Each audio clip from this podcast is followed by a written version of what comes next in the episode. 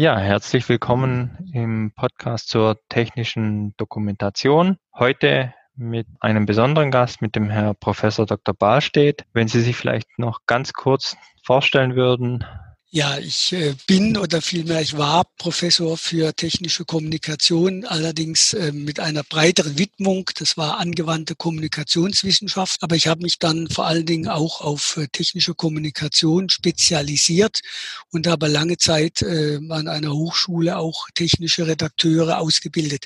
Zwischen bin ich im Ruhestand, mache aber weiterhin noch Inhouse-Seminare für bestimmte Firmen und auch ähm, Weiterbildungsseminare für angehende technische Redakteure. Sehr schön, Dankeschön. Ja, heute geht es ja um das Thema Bildverständlichkeit für Redakteure, einfach wie man Bilder verwenden kann, was wichtig ist oder zu beachten ist. Welche Bildtypen gibt es denn in der technischen Kommunikation? Ja, also da muss man sagen, eigentlich gibt es alle Bildtypen, die äh, möglich sind im Laufe der Zeit, allerdings mit gewissen Schwerpunkten. Ähm, also zum Beispiel äh, Technikfotos oder äh, Strichzeichnung oder jetzt computergenerierte Bilder äh, sind natürlich häufiger als andere Formen äh, von Bildern. Ähm, man muss vielleicht vorweg schicken, die Definition dessen, was ein Bild ist, ist sehr ähm, unklar. Äh, auch in der technischen Kommunikation gibt es ein Wirrwarr an Begriffen. Also was ist jetzt eine Illustration? Was ist eine Grafik? Was ist ein Chart? Was ist ein Diagramm? Jeder benutzt das ein bisschen anders. Es gibt Ansätze, ähm, das äh, ein bisschen in Ordnung zu bringen. Zum Beispiel äh, ein Ansatz versucht das nach der Produktion der Bilder. Also Bilder werden gezeichnet, Bilder werden fotografiert, Bilder werden computergeneriert. Ich persönlich würde einen anderen Ansatz ähm, bevorzugen, habe auch einen Vorschlag dazu gemacht, nämlich die Bilder wahrnehmungspsychologisch zu kategorisieren. Wahrnehmungspsychologisch heißt, dass es eigentlich ähm, für das Auge und für unser visuelles System egal ist, ob ein Bild fotografiert worden ist, ob es ähm, aus dem Computer kommt oder ob es gezeichnet ist. Ähm, das spielt keine so entscheidende Rolle sondern es spielt eine Rolle, ähm, wie ein Bild im Einzelnen verarbeitet werden muss, welche Verarbeitungsprozesse notwendig sind. Und nach dieser Kategorie habe ich äh, eine Reihe von Bildtypen unterschieden. Ich kann sie vielleicht einfach aufzählen erstmal. Es sind natürlich die Piktogramme als die minimalste Form visueller Kommunikation. Dann sind es die Abbilder, die absolut größte Gruppe, die also ein wahrnehmungsähnliches Bild ähm, bieten, egal wie. Dann sind es ähm, Charts und Diagramme, dann sind es Karten, die in der technischen Kommunikation keine so große Rolle spielen und auch noch äh, sogenannte Notationen, die auch in der technischen Kommunikation nur eine Randerscheinung sind. Das ist meine ähm, Einteilung, mit der ich arbeite. Und die hat für mich den Vorteil, äh, dass jede dieser Kategorien ein ganz bestimmtes kommunikatives Potenzial hat. Also man kann mit dem Bildtyp bestimmte Informationen besonders gut kommunizieren.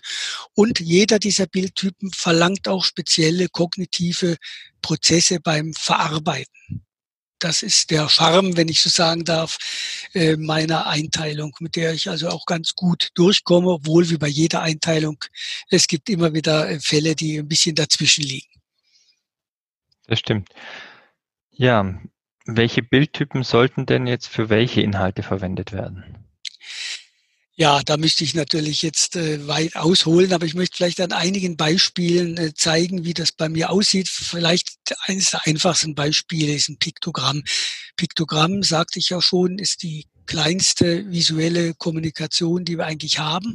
Und die Funktion eines Piktogramms, die kommunikative Funktion ist eigentlich relativ klar. Es soll mit einem Blick, sofort mit einem Blick ein Begriff aktiviert und möglichst auch eine Handlung ausgelöst oder auch verhindert werden, wenn sie meinetwegen um Warnpiktogramme geht.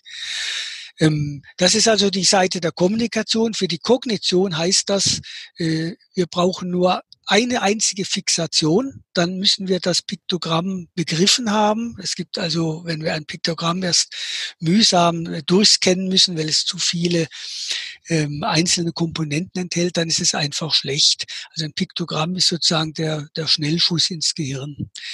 Äh, Anders sieht es jetzt aus mit Abbildungen. Abbildungen haben wiederum eine ganz andere Funktion. Abbildungen sind, wenn man so will, ein Wirklichkeitsersatz. Also wenn zum Beispiel eine Maschine, ein Gerät noch nicht anwesend ist, noch gar nicht da ist, äh, oder sie ist da, aber man sollte am Anfang vielleicht noch die Finger davon lassen, dann ist es sinnvoller in einer Dokumentation sich erst mit diesem Wirklichkeitsersatz sozusagen an die ähm, wirkliche Maschine oder an das wirkliche Gerät heranzupirschen. Also Abbilder haben diese Funktion, zeigen also äh, Geräte, wie sie aussehen, welche Form sie haben, welche Farbe sie haben, welche Texturen und dergleichen. Ja, noch Beispiele, Charts. Äh, Charts sind bei mir äh, Visualisierungen, die ähm, qualitative Informationen transportieren. Also Sie kennen das vielleicht, das ist die berühmte Boxologie, so Kästchen, die mit Pfeilen verbunden werden, in denen ein äh, Begriffe äh, drinstehen, sehr beliebte Form ähm, der Visualisierung. Da geht es also um ähm, qualitative Beziehungen, dagegen Diagramme da geht es um quantitative Beziehungen, also die Zusammenhänge zwischen verschiedenen Daten. Ja, das waren jetzt äh, einige Bildtypen, wo ich mal versucht habe klarzumachen, den Zusammenhang zwischen der kommunikativen Funktion und ein wenig auch zur Verarbeitung. Aber ich glaube, da kommen wir noch drauf auf die Verarbeitung von Bildern. Da kann ich dann noch etwas äh, mehr dazu sagen. Ja, vielen Dank für die kurze Zusammenfassung der verschiedenen Bildertypen. Wichtig bei Piktogrammen, da sind ja eigentlich die wichtigsten alle eh schon vorhanden. Das heißt, ich muss die ja noch richtig zuordnen oder werden auch welche neu erstellt? Oh ja, also es ist ja so, Piktogramme sind eigentlich ja für bestimmte Standardsituationen immer äh, vorhanden. Leider ist es so, dass sie meist noch nicht standardisiert sind oder dass es mehrere Standards gibt. Also es gibt einen amerikanischen Standard, es gibt einen europäischen Standard, die sich ähm, auch ähm, deutlich unterscheiden. Die Amerikaner zum Beispiel bevorzugen eher drastische Piktogramme, also wo zum Beispiel die Art der Schädigung deutlich gezeigt wird. Da werden also Finger abgesägt oder Hände zerquetscht, während die europäischen Piktogramme etwas gemäßigter sind. Leider gibt es noch keine Standards, die verbindlich sind für alle. Und leider gibt es auch den Trend, dass man, um originell zu sein, immer wieder neue Piktogramme erfindet. Also da, wo man schon welche hat, ähm, wird wieder ein neues erfunden. Also da ist durchaus noch alles Mögliche im Fluss, äh, was Piktogramme betrifft. Aber für den Nutzer wären ja einheitliche ähm, Piktogramme, die quasi wie eine DIN-Norm verfügbar wären, weltweit ja am einfachsten. Dann wird man ja am besten kennen. Ja, also ich glaube auch, dass sich früher oder später so eine internationale Sprache herausbilden wird. Aber im Moment, ähm, wie gesagt, gibt es da noch verschiedene Ansätze. Und man muss auch dazu sagen, dass äh, die Piktogramme, die bereits jetzt vorgeschlagen werden oder als Standards vorgeschlagen werden, leider von der Wahrnehmungspsychologie her gesehen nicht immer die optimalen sind. Also wir haben gerade ähm, in einer hm, Bachelorarbeit mal untersucht, äh, wie die Piktogramme verstanden werden.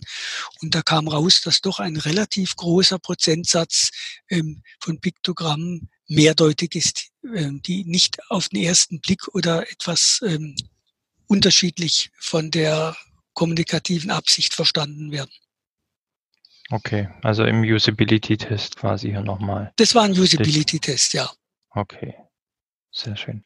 Ja, wie sollen denn jetzt Handlungen verständlich in Anleitung abgebildet werden? Ja, ein zweites sehr schwieriges Problem. Also zunächst einmal muss man ja sagen, dass äh, Bildanleitungen, in denen Handlungen vermittelt werden, im Moment sehr, sehr beliebt sind. Äh, der Hintergrund ist der, dass Bilder ja nicht übersetzt werden müssen und man hat die Idee, dass man mit Bildanleitungen auf globalen Märkten ähm, preiswerter wegkommt, weil man nicht so viele Übersetzungskosten hat. Also im Moment gibt es einen Trend ähm, zu bildlichen Anleitungen. Aber, und jetzt kommt der negative Punkt, Bildanleitungen haben einige äh, Probleme. Äh, und das erste Problem, das ist das, dass ja jede Handlung ein, ein Ablauf darstellt.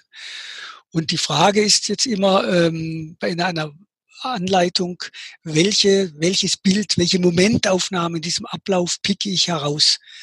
Das ist nicht einfach zu entscheiden. Es gibt zwar so Faustregeln, also das sollte diejenige oder derjenige Moment sein, aus dem der Betrachter oder die Betrachtende erkennen kann, was war vorher und was passiert nachher. Klingt sehr plausibel, aber wenn Sie dann davor sitzen und entscheiden müssen, was ist das jetzt für eine Momentaufnahme, ist das sehr, sehr schwierig. Das ist das erste Problem. Die Abbildung müsste für die Handlung prototypisch sein.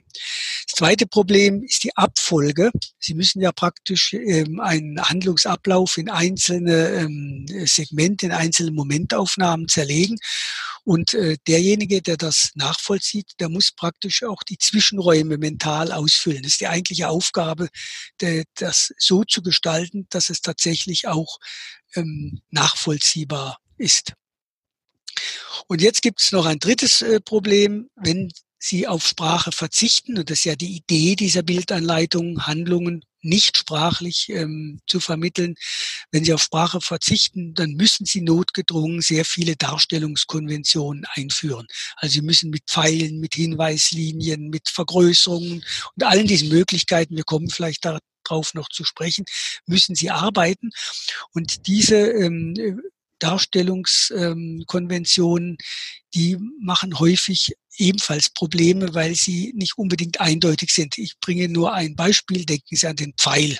Pfeile werden ja also exzessiv eingesetzt überall, aber können ganz verschiedene Bedeutungen haben. Sie können auf etwas hinweisen, sie können eine Bewegung anzeigen, sie können eine Abfolge, eine ähm, Kausalität anzeigen. Also Pfeile haben verschiedene Bedeutungen und leider ist es so, dass auch in Bildanleitungen oft Pfeile in verschiedenen Bedeutungen benutzt werden. Und das ist zumindest für denjenigen, der das umsetzen muss, verwirrend. Also um es zusammenzufassen, Bildanleitungen ähm, haben deutlich ihre Grenzen. eine Grenze muss ich noch ganz klar markieren, was mit Bildern nicht gelingt, ähm, ist etwas zu erklären oder zu erläutern. Das klappt nicht. Da versagen Bilder. Also Bilder ähm, sind, können keine abstrakten ähm, Erklärungen transportieren. Da brauchen Sie dann die Sprache. Also es gibt Ansätze dazu, die sind aber eher erheiternd oder scheitern, was die Verständlichkeit betrifft. Wenn ich jetzt eine Bildreihenfolge habe, also einen Ablauf, was passiert denn oder wo muss ich denn darauf achten? Es gibt ja zum Beispiel auch wie Arabisch anderslaufende Sprachen. Ja, das ist natürlich, wenn Sie eine anderslaufende Sprache haben wie das Arabische, dann müssen Sie natürlich die Leserichtung einhalten. Also wenn Sie mal, äh, mal ein Manga lesen, ich habe also mich mal dieser Erfahrung ausgesetzt, also aus dem japanischen äh, Kulturkreis, da liest man ja von, äh, von rechts nach links und es ist eine Katastrophe, das zu lesen. Man liest doch das Buch ja von hinten nach vorne. Ähm, selbst wenn auf der hundertsten Seite startet man immer wieder falsch, weil ähm, die Leserichtung und so ähm, kognitiv eingeprägt ist, dass man da unter keinen Umständen davon abweichen sollte. Wobei ich allerdings an den Rand sprechen muss, äh, wenn Sie japanische Anleitungen anschauen, da werden Sie feststellen, äh, da wird mal von links nach rechts, mal von rechts nach links und mal von oben nach unten geschrieben. Also offensichtlich haben die Japaner damit kein so Problem. Das spricht eher dafür, dass es wirklich also ähm, eingeübte ähm, kognitive Prozesse sind, die man auch wieder verlernen kann oder die man von Anfang an anders lernen kann, wenn man äh, Schriften in verschiedenen Richtungen bekommt. Ja, sehr gut. Welche Gestaltungsgesetze sollten denn beachtet werden? Ja, die Gestaltungsgesetze. Also zunächst mal möchte ich sagen, äh, ich spreche eigentlich ungern von Gesetzen, sondern lieber von Prinzipien, weil es eigentlich sind es keine Gesetze. Äh, Gestaltprinzipien sind, wenn Sie so wollen, angeborene Verarbeitungsprogramme, visuelle Verarbeitungsprogramme in äh, unserem Gehirn, die dafür sorgen, dass wir ganz schnell ähm, ohne Anstrengung, ohne Aufmerksamkeit sofort ein strukturiertes Bild erhalten. Also wenn Sie ähm, meinetwegen einem Menschen die Augen verbinden und ihn irgendwo in eine andere Gegend versetzen und nehmen die Binde ab, dann hat er mit einem Schlag äh, die Szene vor sich. Ähm, da wird nichts aufgebaut, sondern es ist alles mit einem Mal da. Und das ist halt die Leistung eigentlich dieser Gestaltprinzipien. Und was jetzt Bilder betrifft, ähm, im Alltag ist es so, dass wir die Wirkung dieser Gestaltprinzipien gar nicht bemerken. Das geht, wie gesagt, spontan. Wenn wir aber artifizielle Bilder haben, also künstliche Bilder, zum Beispiel Diagramme, Charts, dann kann es sein, dass wir einfach Gestaltgesetze oder Gestaltprinzipien ähm, übersehen, dass wir zum Beispiel Dinge, die eigentlich zusammengehören, ähm, auseinander darstellen, ähm, dass wir Dinge nicht gruppieren und so weiter. Das sind ja ganz einfache Regeln, ähm, die man einhalten muss, um dafür zu sorgen, dass eine visuelle Organisation übersichtlich ist. Ähm, von daher sind die, was ähm, das Design von visuellen Vorlagen betrifft, sehr wichtig. Jetzt haben wir ja oft größere Maschinen und haben ja nur einen Teil anderer Maschine, wo wir zeigen wollen. Wie sollte man denn das lösen in Bildern oder Bilderreihenfolgen? Ja, also da gibt es natürlich mehrere Möglichkeiten. Eine Möglichkeit ist die, ähm, dass man zunächst einmal das Gerät als Ganzes darstellt. Das ist wichtig und dann zum Beispiel über Hinweislinien oder über Lupen, also über Detailzeichnungen, bestimmte Dinge ähm, herauszoomt. Ähm, wichtig bei äh, diesen Dingen ist immer, dass der Kontext muss für den Betrachtenden rekonstruierbar sein. Er muss also wissen, wo etwas hingehört. Ähm, wenn das verloren geht, dann ähm, funktioniert das Ganze nicht. Also bei komplexen Maschinen bleibt einem gar nichts oder, oder gar Anlagen bleibt einem gar nichts anderes übrig, als das in einzelne Bereiche einzuteilen und ähm, äh, diese Bereiche dann äh, aufzuschlüsseln. Äh, da sind natürlich die modernen äh, Möglichkeiten der Digitalisierung sehr nützlich, weil man zum Beispiel dann eine Maschine vor sich hat und klickt eine Komponente an, dass man dann die herausspringt und man dann äh, diese Komponente sich anschauen kann und vielleicht auch ein bisschen verbale Informationen oder zumindest eine Bezeichnung dafür kriegt. Okay. Also das Entscheidende ist, ähm, äh, die, der Zusammenhang vom Ganzen zum Teil, der muss kognitiv erhalten bleiben. Okay, perfekt. Aber die Lupenfunktion ist ja sehr einleuchtend zum Beispiel. Ja, wie werden denn Bilder beim Betrachter mental verarbeitet oder verstanden? Ja, das, da müsste ich jetzt eigentlich zu einer Vorlesung ansetzen, denn das äh, ist in ein paar Worten nicht zu sagen, aber ich kann ähm, wenigstens mal ganz grob die verschiedenen Ebenen der Verarbeitung kurz skizzieren. Die erste Ebene haben wir eigentlich schon kennengelernt. Das war die Ebene der visuellen Organisation. Auf den ersten Blick sorgt unser Gehirn dafür, dass wir ein ähm, strukturiertes Bild haben. Deswegen heißt es ja auch sehr oft, Bilder haben einen Vorteil gegenüber Sprache, weil man auf eine Mal die Information hat und nicht wie wie in einem Text sich Zeile für Zeile hindurcharbeiten muss. Das ist aber nur die halbe Wahrheit, denn jetzt kommt die zweite Ebene. Die Detailauswertung eines Bildes, die findet jetzt mit Augenbewegungen statt. Das heißt also, wir fixieren bestimmte Bereiche in einem Bild und wir springen in einem Bild hin und her, machen so Momentaufnahmen und bauen uns da eine Repräsentation des Bildes zusammen. Das ist der zweite Teil und der ist sehr wichtig, ähm, weil es ja nicht nur auf den Überblick ankommt, sondern sehr häufig eben gerade, gerade der technischen Dokumentation auf Details ankommt. Das ist die zweite Ebene. Auf der dritten Ebene ähm, werden die Fixationen verarbeitet. Also nur das, was wir fixieren in einem Bild, das verarbeiten wir auch kognitiv. Das kann man sehr schön nachweisen, indem man Fixationsmuster aufzeichnet. Das kann man mit Geräten machen. Da sieht man also genau, wo hat eine Versuchsperson hingeguckt. Und wenn man nachher ein ähm, Behaltensprotokoll aufnimmt, also die Person fragt, was haben Sie gesehen, dann wird man feststellen, nur die Punkte, die fixiert worden sind, haben überhaupt eine Chance genannt zu werden, die anderen sind verloren. Das jetzt ein wichtiger Punkt, wenn es darum geht, äh, den Blick zu steuern in einer, auf einem Bild. Also das ist die dritte Station, ähm, die begriffliche Verarbeitung. Wir erkennen also in einer Fixation einen solch ein Gegenstand oder eine Person, ähm, das ist die begriffliche Verarbeitung. Und jetzt gibt es noch eine weitere Station. Wir haben ein visuelles Gedächtnis. Das heißt also, ein Teil dessen, was wir wahrnehmen, Spuren davon werden im visuellen Gedächtnis eingespeichert, unabhängig jetzt von sprachlichen Einspeicherungen. Die gibt es auch.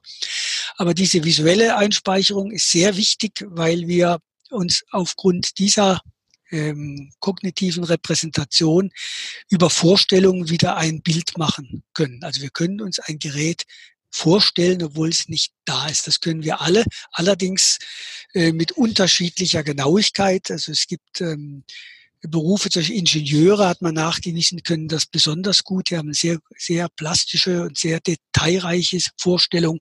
Manche können es auch nur sehr grob, aber jeder kann ähm, ein, eine visuelle Erfahrung wieder ähm, aus dem Gedächtnis abrufen. Ja. Das sind, wenn Sie so wollen, die vier ähm, hauptsächlich Ebenen. Ich sage jetzt mit Absicht Ebenen. Das sind keine Stufen, die schön aufeinander folgen, sondern eigentlich passiert alles gleichzeitig.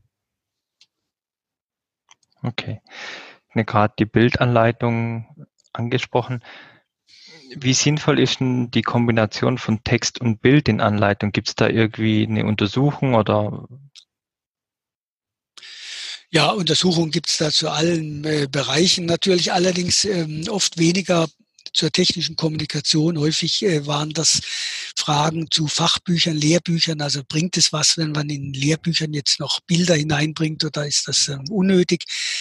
Ja, Sie fragen nach der Kombination. Auf jeden Fall ist die Kombination, ähm, ich möchte es mal so sagen, ein didaktisches Traumpaar. Das ist immer mein, mein Ausdruck.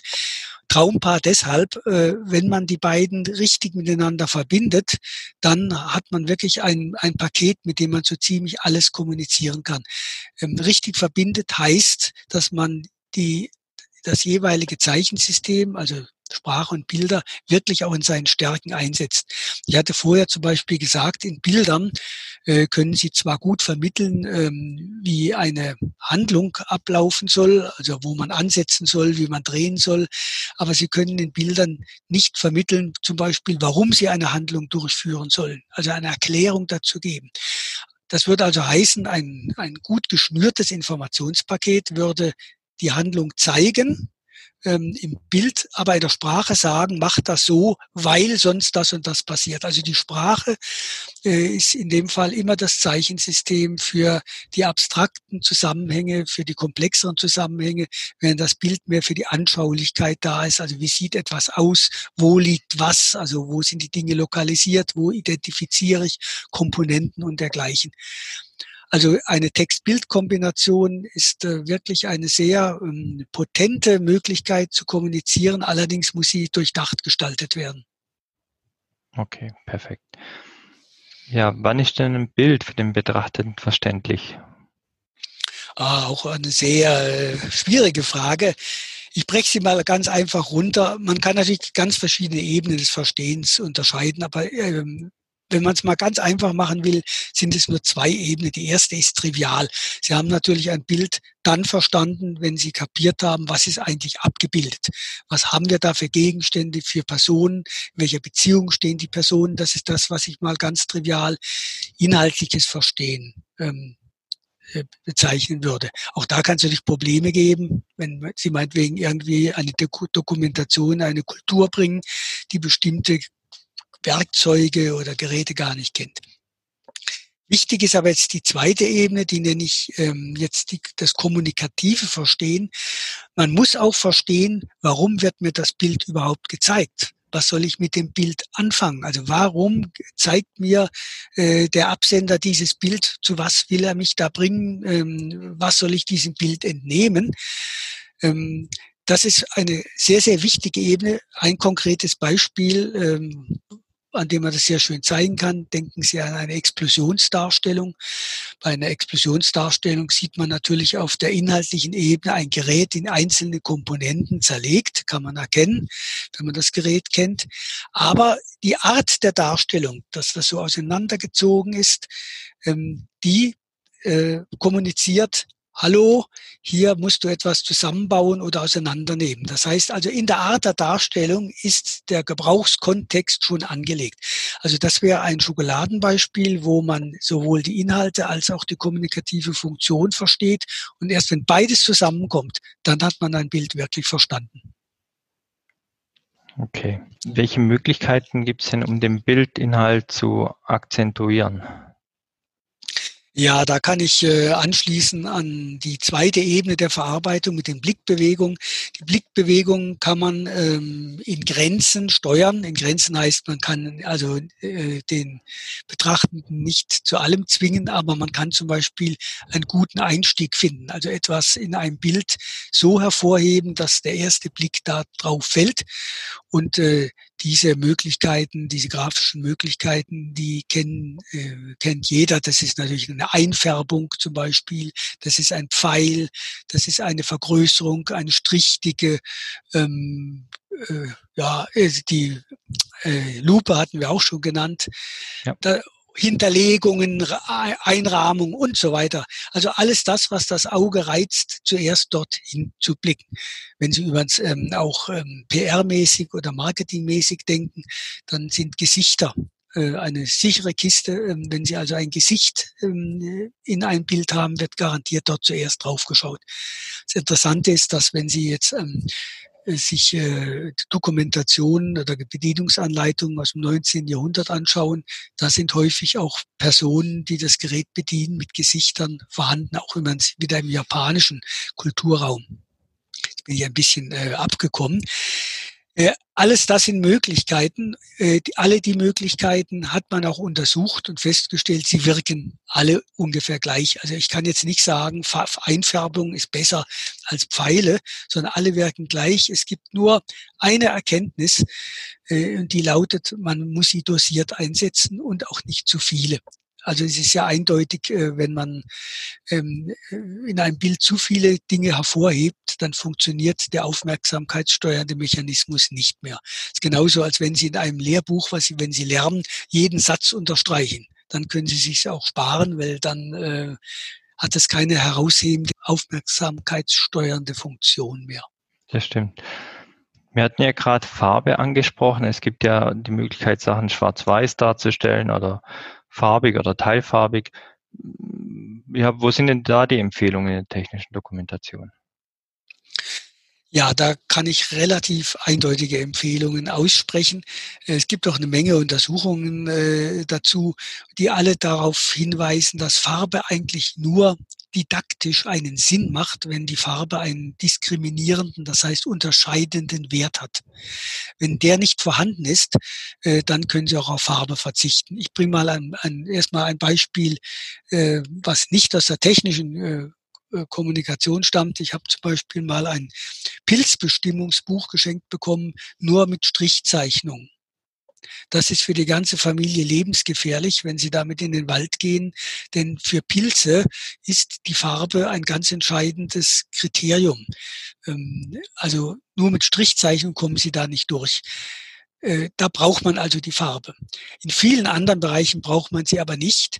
Äh, wenn man ein technisches Beispiel nimmt, wo man sie braucht, denken Sie an die Farbcodes, die es in manchen Bereichen gibt, zum Beispiel in der Elektrotechnik, die verschiedenen Kabel äh, in den verschiedenen Färbungen. Da brauchen Sie natürlich notwendig ein Farbbild. Ähm, in allen Bereichen sind Farben im Prinzip verzichtbar. Das ist jetzt eine klare Ansage, äh, sagen wir mal, des Lernpsychologen oder des, des Didaktikers. Jetzt kommt aber leider noch ein, ein Nachklapp. Äh, Farben haben ja einen ästhetischen Wert. Und man hat in Untersuchungen festgestellt, Dokumentationen oder Lehrbücher mit farbigen Bildern werden immer als äh, positiver eingeschätzt, als wenn nur Schwarz-Weiß-Bilder da sind. Das heißt also, es gibt einen ästhetischen Mehrwert. Äh, man kann es vielleicht zugespitzt so formulieren, äh, mit farbigen Bildern lernt man nicht unbedingt besser, aber man lernt vielleicht schöner. Also von daher ähm, kann man sagen, wenn es irgendwie ähm, äh, nicht zu teuer wird, sollte man durchaus an Farbe nicht sparen. Aber didaktisch braucht man sie meistens in den meisten Fällen nicht. Dann haben wir das Thema noch mit den Bildern, ob man interaktive, animierte Fotos verwendet in Anleitungen. Wo sind denn da die Empfehlungen oder was ist besser für die Zielgruppe? Ja, zunächst einmal ähm, äh, animierte äh, Bilder haben natürlich den Vorteil, dass sie im Prinzip äh, die ähm, Bildanleitung, die wir vorher angesprochen haben, überflüssig machen. Denn da kann man nun wirklich ähm, ähm ja, ähm, zeigen, wie ähm, bestimmte Dinge ablaufen, man kann Bewegungen zeigen. Auch da gibt es allerdings auch äh, ähm, Grenzen, was die Gestaltung betrifft. Zum Beispiel sind viele Animationen, die man sich so anschaut, äh, nach meinem Gefühl viel zu schnell. Ähm, und äh, das günstigste wäre, dass ähm, der Betrachtende oder die Betrachtende die Geschwindigkeit der Animation selber regeln kann. Aber ansonsten meine ich, dass Animation mithin eines, ein, eines der didaktisch wichtigsten neuen Möglichkeiten äh, der Digitalisierung darstellt, ohne Zweifel. Äh, jetzt noch die interaktiven Bilder. Interaktive Bilder heißt einfach Bilder, mit denen man was machen kann, die man anklicken kann und dann kann man sie vergrößern oder verkleinern oder man kann sie drehen oder man kann neue Informationen abrufen und so weiter. Äh, also prototypische Beispiele oder komplexere Beispiele wären Panoramen, wo man also einen Innenraum ähm, explorieren kann oder Konfigurationen, wo man sich ein Automodell zusammenbasteln kann. Hier kann man sagen, äh, dass ähm, Untersuchungen eindeutig darauf hinweisen, derartige Bilder ähm, sind motivierend. Also Leute explorieren gern und äh, spielen damit gern herum, sodass also das eine Form von ähm, äh, von Bild ist, was die Motivation mit einer Dokumentation umzugehen ganz sicher befördert. Also beide Bildtypen, interaktive wie animierte Bilder, ähm, haben einen großen Vorteil für die äh, technische Dokumentation. Gut. Wie sieht denn das Thema mit äh, Videos aus, wenn wir noch da vielleicht kurz abschweifen können? Ja, da gibt es ja auch eine ganze Reihe von, äh, von Möglichkeiten. Also es gibt ja die ähm, Utility-Filme, die sind ja, waren jetzt in den letzten Jahren ja äh, eine größere Sache, die ähm, sind nicht schlecht, aber ich finde sie sehr dröge. Also die, die ich gesehen habe, waren eher langweilig. Ähm, die arbeiten ja auch weitgehend ohne Sprache. Das ist also ähm, schon sehr nützlich, äh, was die Darstellung von Handlungen betrifft, ist aber ähm, ähm, nach meiner Meinung keine so gute Möglichkeit. Was man aber ja finden kann und äh, was ich sehr interessant finde, sind die vielen, vielen ähm, Anleitungsvideos solcher auf YouTube die sind teilweise sehr gut gemacht, sind gut geschnitten. Also man sieht wirklich nur die Teile, die für die für ähm, eine Handlung notwendig sind. Also ich habe gerade äh, vor letzte Woche die Heizungsventile ausgetauscht bei mir und das habe ich auch mit einem solchen Video gemacht. Ein Video hat natürlich den Vorteil, dass Sie nicht nur Bewegung zeigen können, sondern Sie können, wenn es darauf ankommt, auch stille Bilder zeigen, äh, wo es mal, um etwas deutlicher zu machen. Und man kann natürlich auch äh, ähm, Kommentare einblenden oder sprechen. Und äh, da ist ein ganz wichtiger Punkt, äh, dass man festgestellt hat, dass man mit gesprochenen äh, Kommentaren ähm, die Auswertung eines Bildes sehr, sehr gut steuern kann. Das kann man natürlich schlechter mit ähm, Kommentare, die eingeblendet werden, denn da müssen Sie ja den Kommentar behalten und dann wieder ins Bild springen. Dagegen, wenn Sie einen Kommentar hören, dann kann der direkt Ihre Augenbewegungen ähm, anleiten. Das heißt also, Videos äh, gut geschnitten und mit ähm, äh, Kommentaren versehen, die das Sehen anleiten, sind eine perfekte Form von Dokumentation.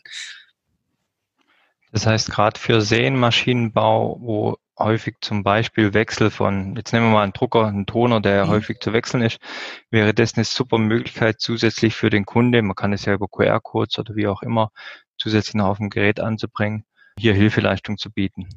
Ja, da, also da gibt es auch schon sehr äh, interessante Möglichkeiten. Also ähm, es gibt ja auch produktintegrierte ähm, Dokumentation. Ich habe jetzt gerade an einem äh, kleinen Projekt äh, gearbeitet. Da ging es um Nähmaschinen, die auch ein Display haben, eine, ein kleines, aber immerhin so, dass man Bild und Text darüber ähm, transportieren kann.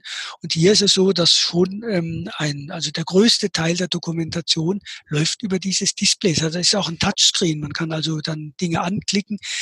Ähm, das funktioniert hervorragend. Ähm, stellt allerdings auch äh, gestalterisch ähm, einige Anforderungen, weil die Displays eben meistens relativ klein sind und man da mit sehr einfachen Bildern und auch mit sehr minimalistischen Texten ähm, arbeiten muss. Äh, für einen langen Text ist das nicht geeignet. Jetzt ist ja noch eine der einfachsten Möglichkeiten, Bilder in eine Dokumentation zu bringen, ist ja natürlich Maschinen oder Abläufe an Maschinen zu fotografieren. Worauf sollte denn hier geachtet werden? Ja, also die Digitalfotografie ähm, äh, hat ja zu einer Renaissance der, der, der Technikfotografie geführt. Früher war ja die Technikfotografie doch durchaus umständlich. Also man musste erst mal das Gerät natürlich dastehen haben, man musste es ausleuchten und so weiter und so fort. Heute ist es ja so mit Digitalkameras, die sind ja sehr robust. Also man braucht nicht mehr, was die Aufnahme betrifft, äh, allzu großen Aufwand treiben. Man muss ein bisschen auf die Beleuchtung achten, auf die Ausleuchtung. Aber alles andere kann man ja nachbearbeiten. Man kann das Gerät dann freistellen, man kann bestimmte äh, Dinge nachbearbeiten. Von daher ähm, ist die Technikfotografie Fotografie inzwischen wieder ein ganz äh, wichtiger Kandidat, was Bilder betrifft. Und äh, ich habe auch in meinen Vorlesungen eine, eine paar Vergleichsbilder, wo die Leute dann entscheiden müssen, ist das eine Technikfotografie oder kommt das aus dem Computer? Und äh, bei guten Technikfotografien täuschen sich die Leute. Allerdings täuschen sie sich auch häufig deshalb, äh, weil sie sich mit Perspektive nicht so gut auskennen, denn natürlich eine Technik, eine Fotografie ist immer eine Fluchtpunktperspektive. Man kann also sofort erkennen, ähm, das muss eine Fotografie sein. Dagegen die äh, wirklichkeitsnahen Bilder aus dem Computer sind immer ähm, Parallelperspektiven, wenn sie nicht speziell geändert werden, aber sind im Prinzip immer Parallelperspektiven. Also der Fachmann erkennt das sofort. Okay, aber beides dann in dem Fall gut möglich, wenn es richtig eingesetzt wird. Ja, ich glaube, also, äh, dass die Technikfotografie sieht man auch an den Fachzeitschriften, dass die im, im Aufholen ist, eindeutig. Okay. Jetzt hat man vorhin mal ganz kurz angesprochen, das Thema interkulturell selbstverständlich, genau, oder kulturelle Verständnisprobleme bei Bildern. Ja, ähm, ein ganz äh, interessantes Thema, wo man allerdings bis jetzt wenig Untersuchungen hat. Es gibt vor allen Dingen so anekdotische Berichte. Also zunächst einmal äh, war man ja der Meinung, äh, mit Bildern ähm, kann man interkulturell sprachfrei kommunizieren.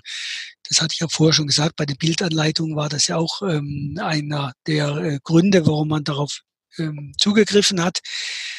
Ähm, man kann also interkulturelle Barrieren überwinden. Es hat sich aber gezeigt, ganz so einfach ist es nicht. Es ist natürlich klar, äh, da gibt es auch Untersuchungen dazu, wenn Sie ein Bild von einfachen Geräten in anderen Kulturen zeigen, das versteht jeder. Aber wir haben es ja in der technischen Kommunikation oft eben nicht gerade mit einfachen Geräten, einfachen Dingen zu tun. Und da kommen Bilder äh, an ihre Grenzen. Und ich hatte einige Punkte schon mal genannt. Einmal sind die Darstellungskonventionen. Da gibt es sehr schöne Beispiele dafür, dass eben bestimmte Konventionen in anderen Kulturen nicht bekannt sind oder dass sie dort anders gehandhabt werden. Ich hatte schon äh, die japanischen ähm, Anleitungen genannt. Bei japanischen Anleitungen, da greift man auf die visuelle Tradition der Mangas zurück. Ähm, die sind für uns ähm, entweder kindisch oder auch schwer zu verstehen, weil wir das nicht begreifen, warum da immer Personen rumhopsen und äh, irgendwelche Handgriffe äh, vollziehen. Und wir haben auch noch ein Problem mit den Farben. Äh, die, die japanischen ähm, Anleitungen sind alle äh, in so Pastellfarben, also in Farben, die uns eher so blässlich und etwas kränklich erscheinen. Farben haben kulturell durchaus ähm, Konnotationen. Das heißt, wir verbinden mit Farben bestimmte Emotionen. Und ähm, äh, das kommt unter Umständen nicht gut an. Also es wird nicht unbedingt dazu führen, dass man eine Anleitung nicht versteht. Aber es führt eben dazu, dass sozusagen sie konnotativ vielleicht negativ eingefärbt wird. Und dann gibt es noch einen Punkt, ähm, da gibt es sehr viele und auch sehr erheiternde ähm, Anekdoten dazu. Es gibt in Kulturen auch visuelle Tabus, also Dinge, die man visuell tunlichst nicht darstellt. Ich bringe Ihnen zwei Beispiele. Das eine Beispiel ähm, ist wieder, ich komme wieder auf Japan, weil da kenne ich mich ein bisschen aus, äh, in Dokumentation für medizinische Geräte äh, dürfen in Bildern zwar Ärzte als Personen dargestellt werden, aber nicht äh, Patienten. Das gilt als, als ähm, unfein. Patienten dürfen nicht dargestellt werden, sondern Sie sehen dort immer Dummies. Da liegen richtige Dummies, wie wir sie aus Crashtests bei Autos kennen. Das hat man am Anfang nicht gewusst und äh, ist mit den unseren Dokumentationen, wo durchaus auch in Lehrbüchern wirkliche Person gezeigt werden. Das wollte man da nicht haben. Und ein zweites Beispiel, ähm, das Konkrete weiß ich jetzt nicht mehr, aber es ging darum, dass in einer, in einer Dokumentation für den arabischen Raum eine Flasche mit einem alkoholischen Getränk abgebildet war. Sie wissen ja, im islamischen Raum ist der Alkohol verpönt und äh, Sie dürfen in Bildern nichts zeigen, äh, was irgendwo an Alkoholkonsum erinnert. Ähm, mir fällt noch ein drittes Beispiel ein. Äh, Sie sind alle ein bisschen kurios, aber ähm, das dritte Beispiel ging, da ging es um einen Staubsauger. Und da war in der, in der deutschen Variante äh, der Staubsauger mit einem Pedal ausgestattet, wo man ihn also starten kann. Und das Pedal wurde mit einem Straßenschuh bedient. Jetzt wissen Sie ja, dann in asiatischen Innenräumen darf man keine Straßenschuhe tragen. Das gilt also eben da als äh, unsauber. Also musste man das ändern und hat dann so ein Pumps genommen, also so ein Hausschuh, mit dem das bedient wird. Ähm, also Sie sehen drei Beispiele, ähm, ich könnte noch mehrere erzählen. Äh, es gibt durchaus ähm, Barrieren, was die visuelle Kommunikation betrifft. Und man muss auch bildliche Anleitungen oder Bilder für andere Kulturen lokalisieren. Das ist ein guter Hinweis, denn ich glaube, das wird vermutlich in der Praxis nicht immer oder nicht häufig gemacht. Weil Nein, oft hat man auch, klar ist, ja. Ja, bei der Sprache, da hat man ja meistens einen Native Speaker äh, zur Hand. Bei den Bildern hat man gar nicht dran gedacht. Inzwischen macht man das schon, dass man natürlich die Anleitung mal vorlegt einer, einer Person aus der Zielgruppe und sagt, guck mal drüber äh, und schau mal, ob da noch was drin ist, was vielleicht irritierend oder störend wirken könnte. Ja, sehr gut. Gibt es noch Fragen, die ich jetzt nicht gestellt habe, die aber von der Antwort her wichtig wären für das Thema Bildverständlichkeit? Also ich habe jetzt keine mehr. Sie haben das Thema, also ich konnte halt viele Dinge nur anreißen. Also es geht, ich sage, ich habe darüber eine Vorlesung, die über ein ganzes Semester geht. Und da werden die Sachen natürlich dann vertieft, ja. Okay, perfekt. Ja, aber so tief können wir natürlich im Podcast nicht gehen. Ansonsten bedanke ich mich auf jeden Fall mal recht herzlich, Herr Professor Dr. Ballstedt, für ja. den Podcast und würde mich freuen, wenn wir uns mal wieder in einem weiteren Podcast sehen. Ja, wir sind am Ende des Podcasts angekommen und bedanken uns fürs Zuhören beziehungsweise für alle auf YouTube fürs Zuschauen. Und natürlich bedanke ich mich ganz herzlich nochmal beim Herr Professor Dr. Ballstedt. Vielen Dank.